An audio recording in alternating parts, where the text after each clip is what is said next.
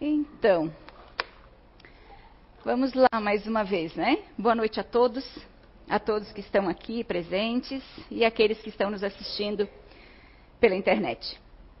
Hoje a gente vai falar um pouquinho, a nossa reflexão de hoje é a respeito da decepção e da ingratidão, né? E nós vamos nos basear nas questões do Livro dos Espíritos, 937 e 938, 938 e 938A no qual ele fala das decepções, ingratidão, quebra de afeições. É um capítulo sobre as penalidades e prazeres terrenos. Né? Então, quero começar perguntando a vocês. Não precisa responder, tá, gente? Mas perguntando a vocês e respondam a vocês mesmos. Quantos de nós, quantos de nós aqui, aqueles que estão nos assistindo também, já sofreram alguma decepção na vida? Tanto os mais jovens quanto os mais velhos, como pessoas como eu, né? Alguma decepção na vida. Alguma ingratidão. Eu aposto que a maioria de vocês vai dizer que sim, está dizendo que sim, que já sofreu uma decepção ou mais, uma ingratidão ou mais, né? Mas no entanto estamos aqui, né?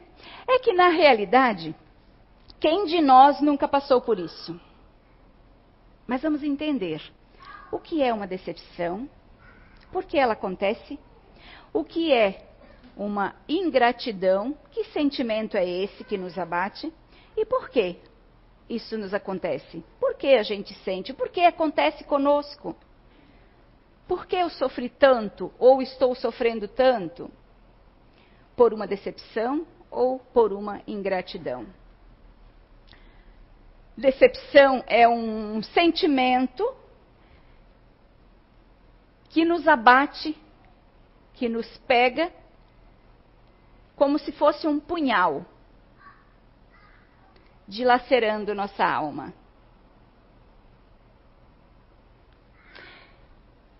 Eu vou contar para vocês, eu, eu, fazendo uma retrospectiva da minha vida, e eu lembrei, eu estou com 57 anos.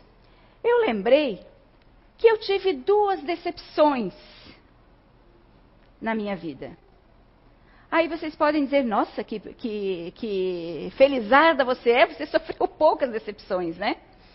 Muitos, muitos ou poucas, gente, eu lembro dessas duas, que foram bem marcantes para mim. E como uma pessoa emocional que sou, se tivesse havido, se houvesse outras, eu lembraria.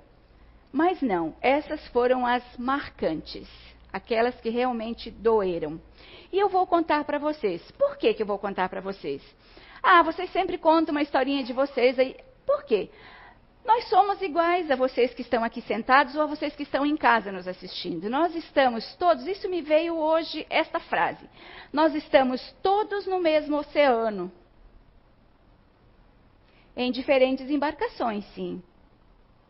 Mas todos remando, caminhando para o mesmo ponto, para o mesmo porto, que é a evolução. Uns vão chegar mais cedo, vão remar no caminho mais coerente, mais assertivo, e outros não. Outros vão por ali, por aqui, vão meio que se perder, e daqui a pouco se encontram e chegam lá. Mas estamos todos no mesmo oceano, em diferentes embarcações. Então eu quero compartilhar com vocês, dividir com vocês essas duas experiências que eu tive, para a gente entender um pouquinho mais desse sentimento e o que, o que tem por trás desse sentimento que nos pega. A minha primeira experiência foi logo, acho que nos primeiros sete anos do meu casamento. Então, isso foi há muito tempo. E lembrando, hoje lembrando, nesta ocasião de estudo lembrando, eu vejo que foi a maior a mais profunda, decepção, machucou muito, mas passou muito rápido. Não deixou nenhum resquício. Isso é muito positivo. Por quê que é tão mais doloroso? Porque vem de alguém que a gente deposita maior confiança, que a gente deposita amor, que a gente, que a gente deposita os nossos melhores sentimentos. Ou seja, confiança também, né? De tantos outros sentimentos, mas a confiança também.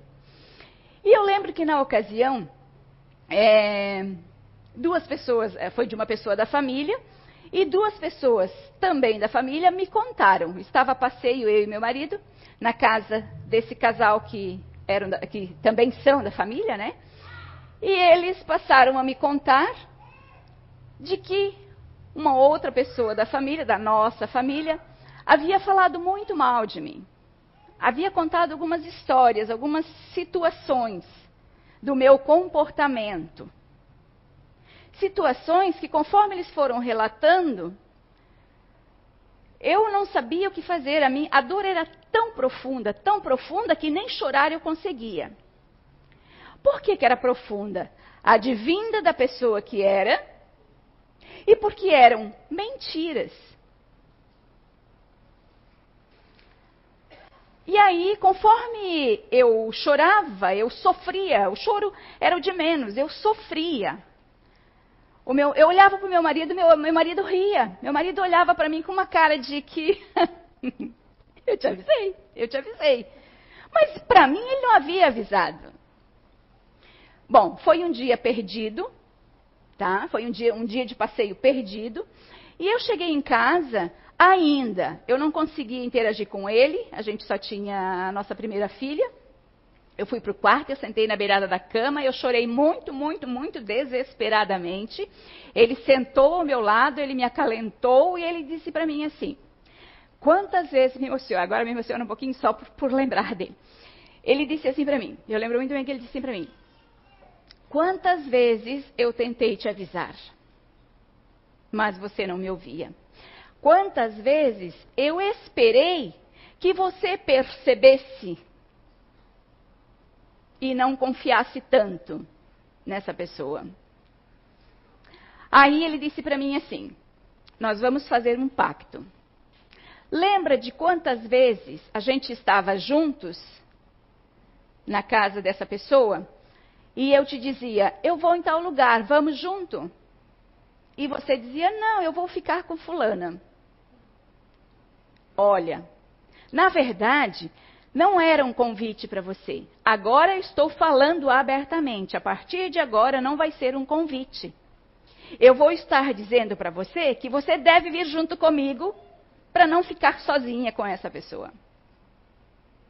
Ok. Concordei. E eu confesso para vocês que ao lembrar dessa situação, dessa história que houve comigo, eu não consigo lembrar a partir dali. E olha que eu tenho boa memória. O que eu lembro a partir de então, dos anos vindouros, dos anos que vieram após, houve muito sofrimento na família, mas eu só lembro da relação boa com essa pessoa. Inclusive, essa pessoa já desencarnou. Isso para mim é um alento. Porque eu não consigo lembrar de um sentimento ruim que eu tivesse com relação a ela. E a gente teve, a partir de então, em algum momento, eu não lembro de nenhum momento ruim entre nós duas, eu só lembro das, dos momentos bons. Então, acredito eu e espero eu que esse tenha sido superado. Mas a dor, eu mostrei para vocês, contei esse relato para vocês, por quê? A dor foi muito profunda. A dor foi só só quem sabe, só quem passou sabe como dói. Tá? Então não tem uma explicação e cada um vai sentir de um jeito. O, o segundo episódio, a segunda situação que ocorreu comigo, já é bem diferente deste. Bem diferente. Eu já conhecia a doutrina espírita, já tinha um pouco de conhecimento da doutrina espírita e estava fazendo um trabalho com uma pessoa, nós estávamos em três fazendo um trabalho com uma pessoa. Então a gente conhecia bem o trabalho, a gente se conhecia bem. E num belo momento, tudo fluindo, num belo momento, essa pessoa me chamou, foi ao meu encontro num determinado lugar, toda esparvalhada, precisando me contar algo sobre a pessoa que a gente estava trabalhando juntos. Caluniou um monte, um monte, um monte, um monte.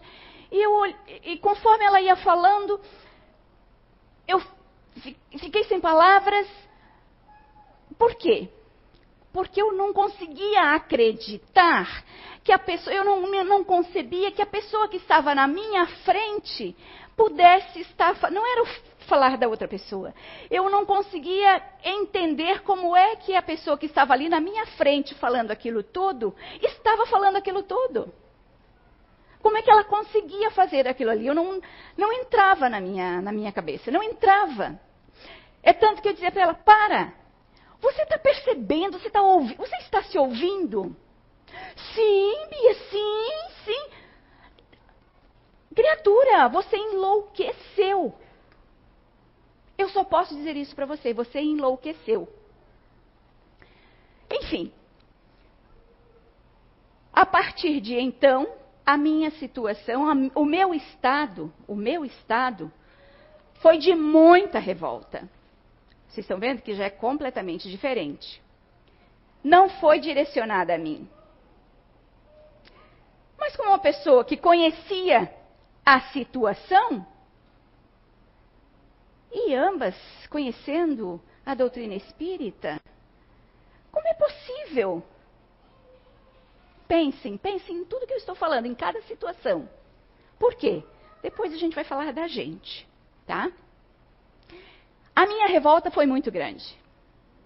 Foi tão grande que eu cheguei a ponto de quando eu fui conversar com um amigo meu, que foi o meu orientador, né? que me ensinou muito da doutrina espírita, e eu fui contar para ele o meu estado, aquilo que tinha, como eu estava me sentindo, eu falei uma coisa terrível. Eu disse assim: eu quero ver essa pessoa pagar pelo que ela está fazendo. Estou sendo muito franca com vocês. Isso significa o quê? Que eu estou querendo o quê? vingança. Eu quero ver essa pessoa pagar pelo que ela está dizendo, pelo que ela fez, pelo que ela disse. Ai, tem mais. Eu quero ver ela pagar em vida. Eu quero estar aqui para presenciar isso. Gente, hoje eu olho para trás e vejo que absurdo, que comportamento meu. Mas era assim que eu me sentia naquela hora. Sabe o que essa pessoa que me ensinou sobre o Espiritismo me disse, ficou tão chocado quando eu falei isso, que ele olhou para mim com uma cara de bravo, ele disse: Como é que é? Não foi isso que eu te ensinei. Você não é julgadora de ninguém. Não é, não, eu não te ensinei nada disso. Estou espantado com o que você está me dizendo. O meu estado, eu, eu, eu dizia e afirmava: eu ainda quero ver essa pessoa pagar e em vida. Nesta vida, não na outra. Não é assim que a gente se comporta? Assim, gente, eu confesso para vocês que essa situação foi muito mais grave, o meu comportamento, muito mais grave. Hoje eu vejo que foi muito mais grave do que o dela talvez a compreensão. Eu diria, conhecendo as duas, eu diria que eu tinha um pouquinho mais de compreensão. E tinha consciência do que eu estava falando. Mas a gente não mede as palavras, né? A gente não mede o sentimento, a gente não mede as palavras. A gente não faz o equilíbrio, a gente não balança o nosso estado. A gente só joga para o universo, a gente só joga para o mundo. Ok, depois dessa reprimenda, levou um tempo ainda para eu me recuperar daquele meu estado, daquilo que eu pensava, mas eu pedia. Eu pedia a Deus, eu pedia à espiritualidade que não deixasse que eu cruzasse o caminho dessa pessoa por um tempo, até que eu estivesse preparada. Eu acredito que eu tive um pouquinho, que eu fui um tanto perdoada, né, pela, pelo que eu disse, pela, pelo meu comportamento naquela hora, porque Quando eu cruzei, demorou muitos anos, quando eu cruzei novamente o caminho dessa pessoa, eu me sentia outra. Eu sentia pena da pessoa. E é isso, esse é o sentimento, é piedade que a gente tem que ter para com as pessoas que nos agridem, para com as pessoas que nos decepcionam, para com as pessoas que nos são ingrata. Porque se elas estão tendo este comportamento, se elas estão tendo essas atitudes ainda, elas ainda precisam aprender um pouquinho mais. E merecem o nosso perdão, a nossa tolerância, a nossa compreensão. Eu falei colocando a gente em um nível melhor, né, de conhecimento.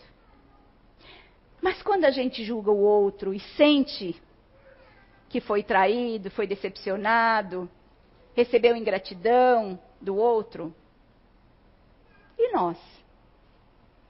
A gente só sente, a gente nunca foi ingrato, a gente nunca decepcionou ninguém?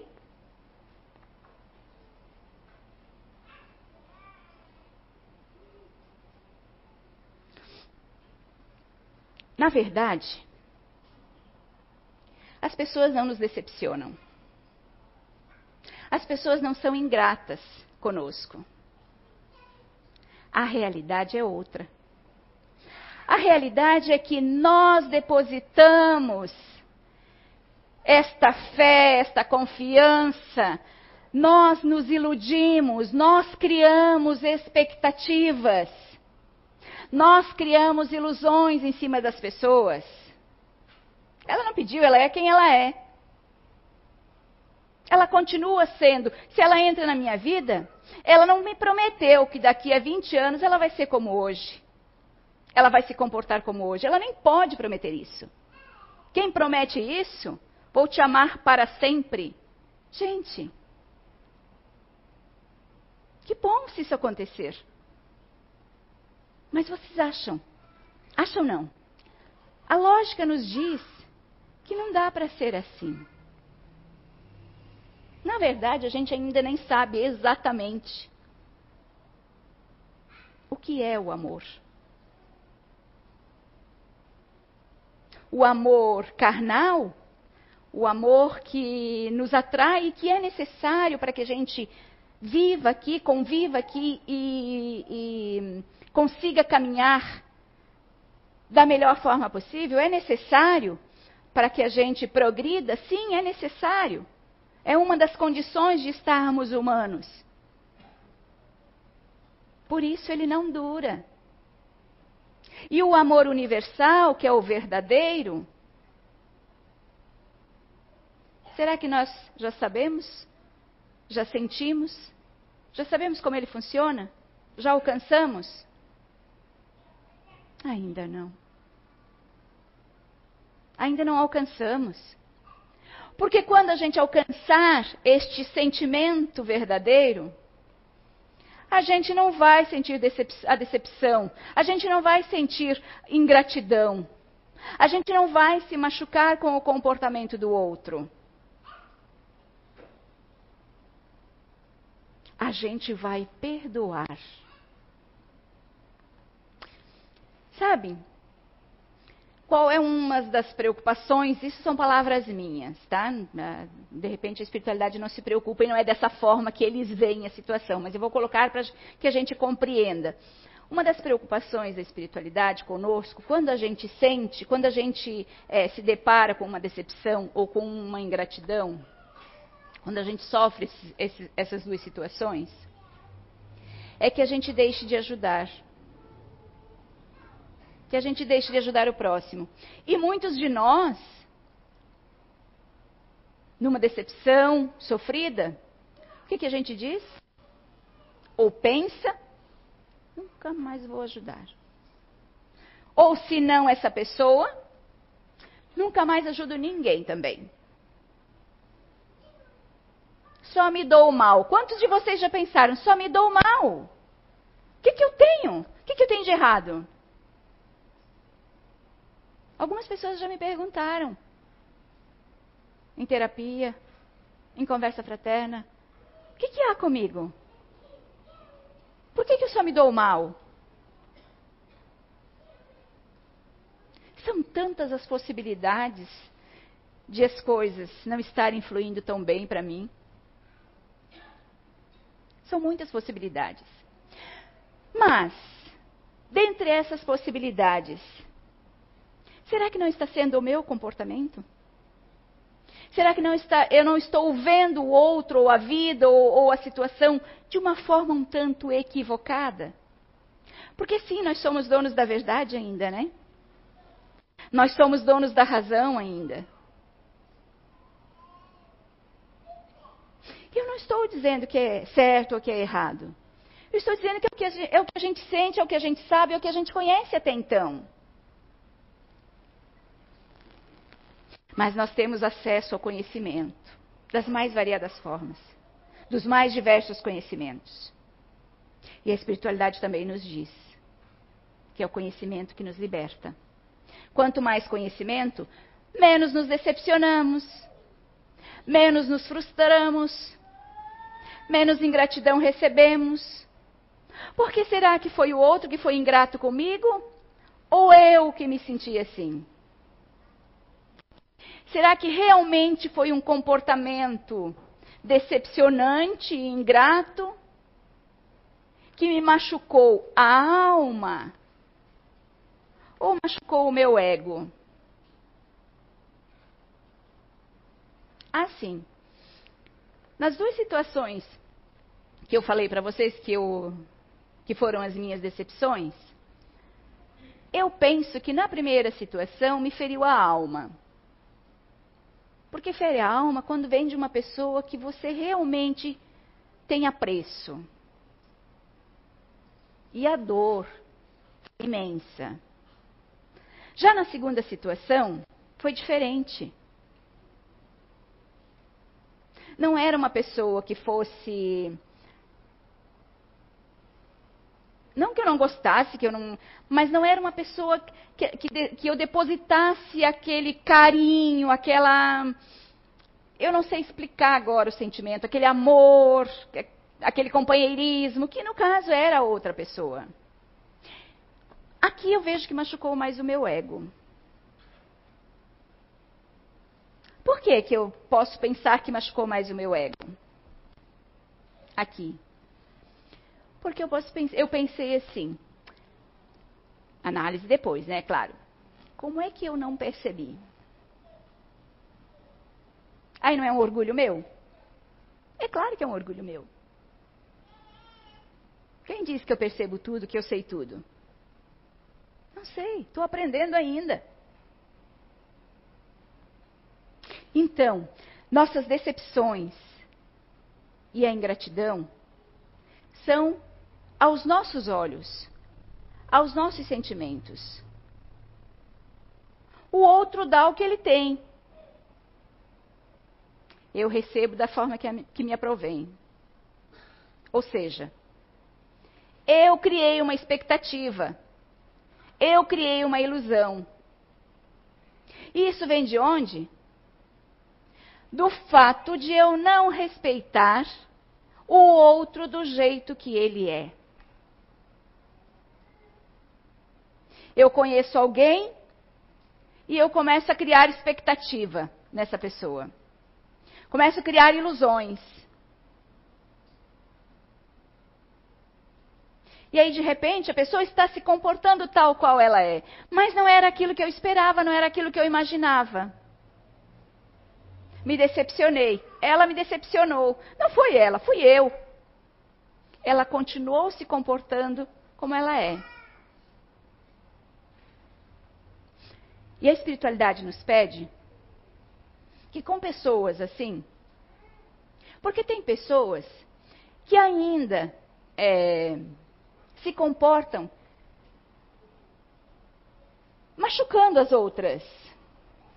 É porque ela é má? Não.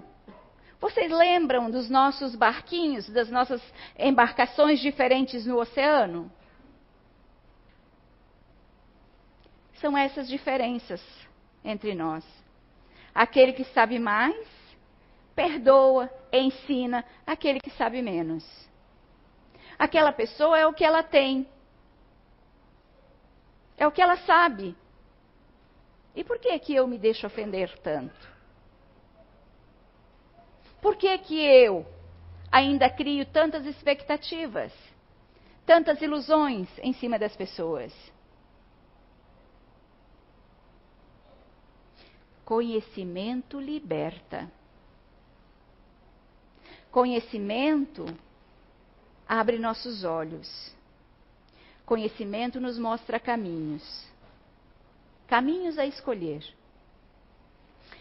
Uma outra coisa que eu estava pensando hoje, e eu posso estar equivocada, mas analisando tudo que eu estava lendo, estudando, eu pensei um pouco no nosso livre-arbítrio. E eu posso estar equivocada. Mas eu, me, eu concluí, nas minhas análises, tá, gente? Não é a verdade. Que quanto mais conhecimento a gente tem, menos livre-arbítrio a gente tem. Minha análise. Por quê? Porque quanto mais conhecimento eu tenho, mais eu sei que eu tenho que escolher o melhor, que eu tenho que escolher o que for melhor para mim, que aquilo não pode, esse também não pode. Eu preciso escolher. E as minhas escolhas, elas vão diminuindo. Porque o mundo é vasto. Ele se apresenta de forma vasta para a gente. As escolhas são as mais diversas. Então eu penso que o nosso livre-arbítrio ele vai diminuindo. E eu preciso saber escolher. Eu preciso saber fazer as minhas escolhas. Mas só vou saber fazer as minhas escolhas se eu tiver conhecimento. Então quer dizer, Bia, que quem não tem conhecimento, ou aqueles que têm menos, e fizeram uma má escolha, vai ser punido? Eu vou, eu vou ser punida por isso? Não. E sim. Por que não? Porque Deus não pune ninguém. Deus é justo. Ele tem as leis, existem as leis naturais justamente para isso. Para que alcance todos nós, nas mais diversas situações. Mas tem uma situação também que eu aprendi aqui. Muito ouvi o Zé falar. Quem mais sabe, mais será cobrado. Por isso eu falo que nossas escolhas vão diminuindo, nosso livre-arbítrio diminu vai diminuindo, conforme eu tenho mais conhecimento. Diante dessa dimensão de escolhas que a gente tem no mundo mas é o conhecimento que nos liberta. É o conhecimento que faz com que a gente navegue mais rápido. É o conhecimento que me leva num caminho mais seguro até o porto que me espera.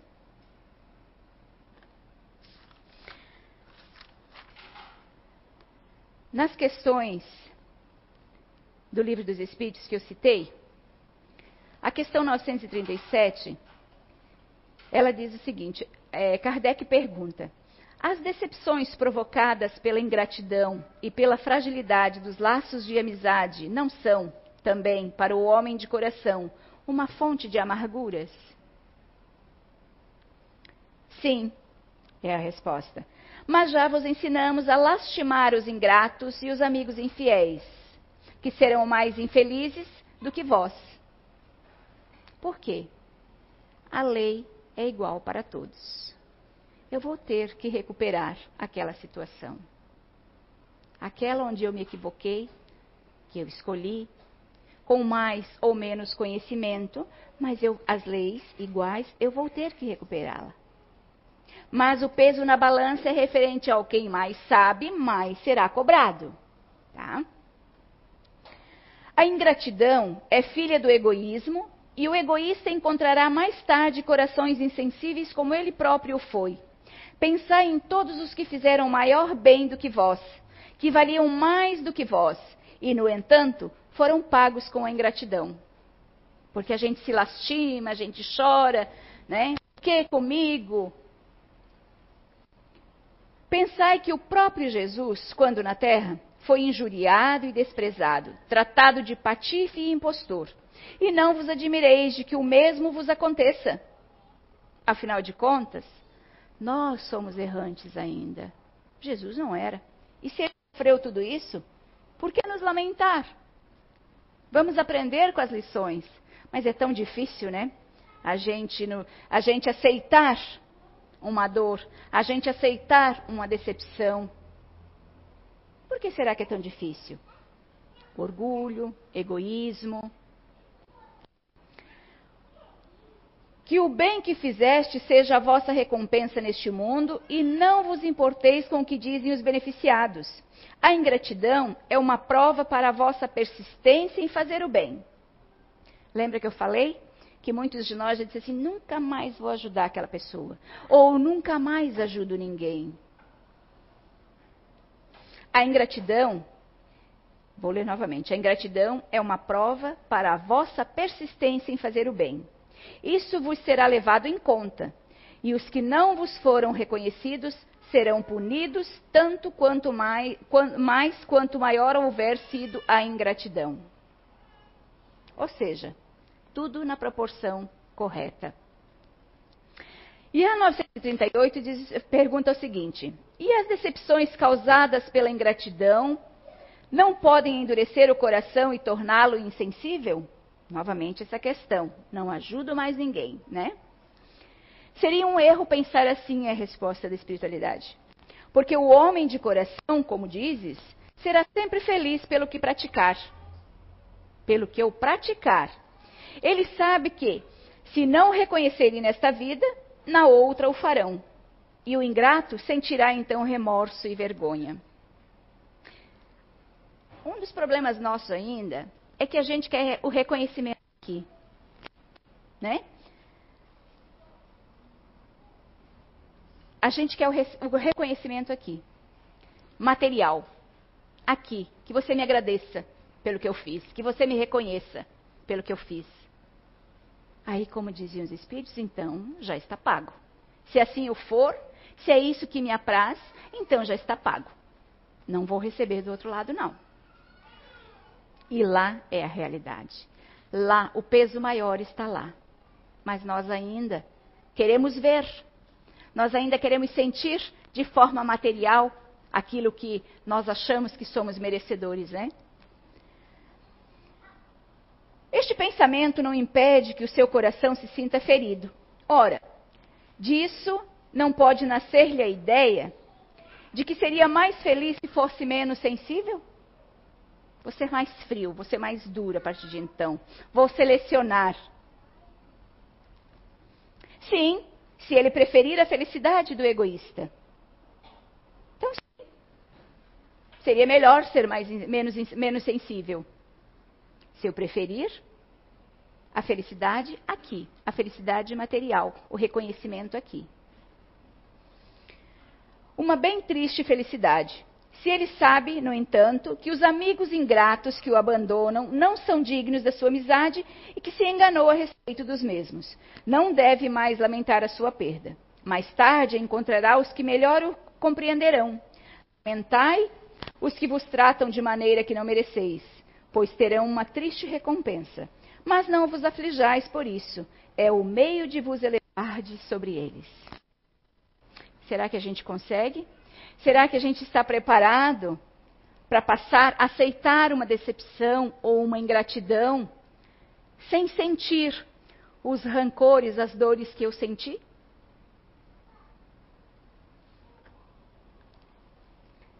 Tem um comentário ainda de Kardec na final. A natureza deu ao homem a necessidade de amar e ser amado. Um dos maiores gozos que lhe são concedidos na terra é o de encontrar corações que simpatizam que simpatizem com o seu. Ela lhe concede, assim, as primícias da felicidade que lhe está reservada no mundo dos espíritos perfeitos, onde tudo é amor e benevolência. Essa é uma aventura ao egoísta. Então, vale a pena a gente parar para pensar no dia a dia, no nosso meio, por onde a gente anda, como estão os nossos sentimentos com relação àqueles que estão convivendo conosco. conosco. Lembrem-se que são nossa, escola, nosso laboratório de aprendizado. As pessoas com as quais a gente convive. Em casa, os amigos, o trabalho. Eu li uma, uma historinha não é uma historinha, é uma história, é real. Bem pequena. Durante essa, leitura que eu fiz. Vou falar ela as, conforme eu lembrar, para a gente encerrar. Uma senhora foi junto com uma amiga dela visitar um asilo. Essa amiga ela era voluntária neste asilo. E ela foi junto naquele dia, fazer uma visita. Foi junto, passear com a amiga. E chegando lá, ela se deparou com muitas pessoas, senhoras, senhorinhas já idosas, felizes, pintando, cantando, fazendo os mais diversos é, trabalhos. Mas ela percebeu uma sentadinha, quietinha, num balanço. E aí, de repente, ela olhou para a senhora e a senhora chamou ela chamou ela e bateu no banco. Senta aqui. Aí, essa moça visitante perguntou: A senhora está sozinha? Aqui a senhora não tem filhos? Como é que são as suas visitas? Ela disse: Ah, eu tenho dois filhos. Um casal, ela disse. Mas há muito tempo eu estou aqui e eles nunca vieram me visitar. Aí essa moça como espírita que ela era, com o conhecimento que ela já tinha, ela disse, sentiu pena e disse para essa senhora: A senhora deu o que tinha para dar. E eles estão lhe dando o que eles têm para lhe dar. Aí ela disse que a senhora ficou quieta, com o olhar perdido, e ela pensou assim: eu acho que foi mal. Acho que ela nem entendeu o que, eu, o que eu quis dizer. Nem entendeu o que eu disse. De repente, essa senhora olhou para ela e disse, bateu na mão dela e disse: Minha filha, eu nunca vou esquecer essas suas palavras. Vocês compreenderam, né? As pessoas, todos nós, nós temos o que temos para dar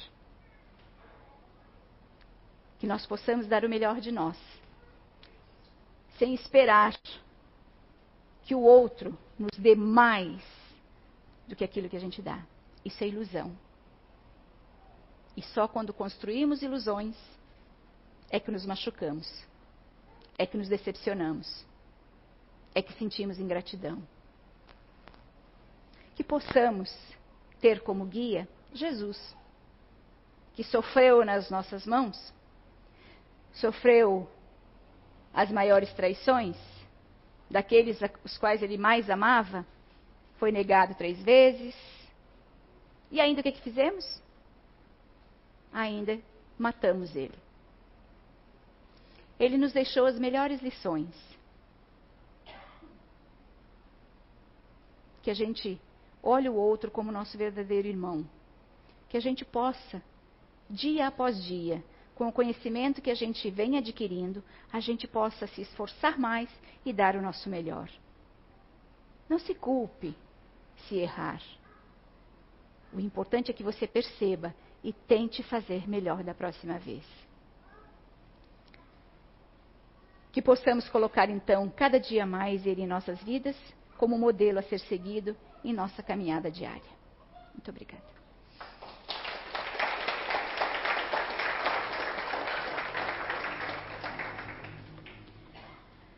Então vamos todos relaxar nossas mentes, fechar nossos olhos.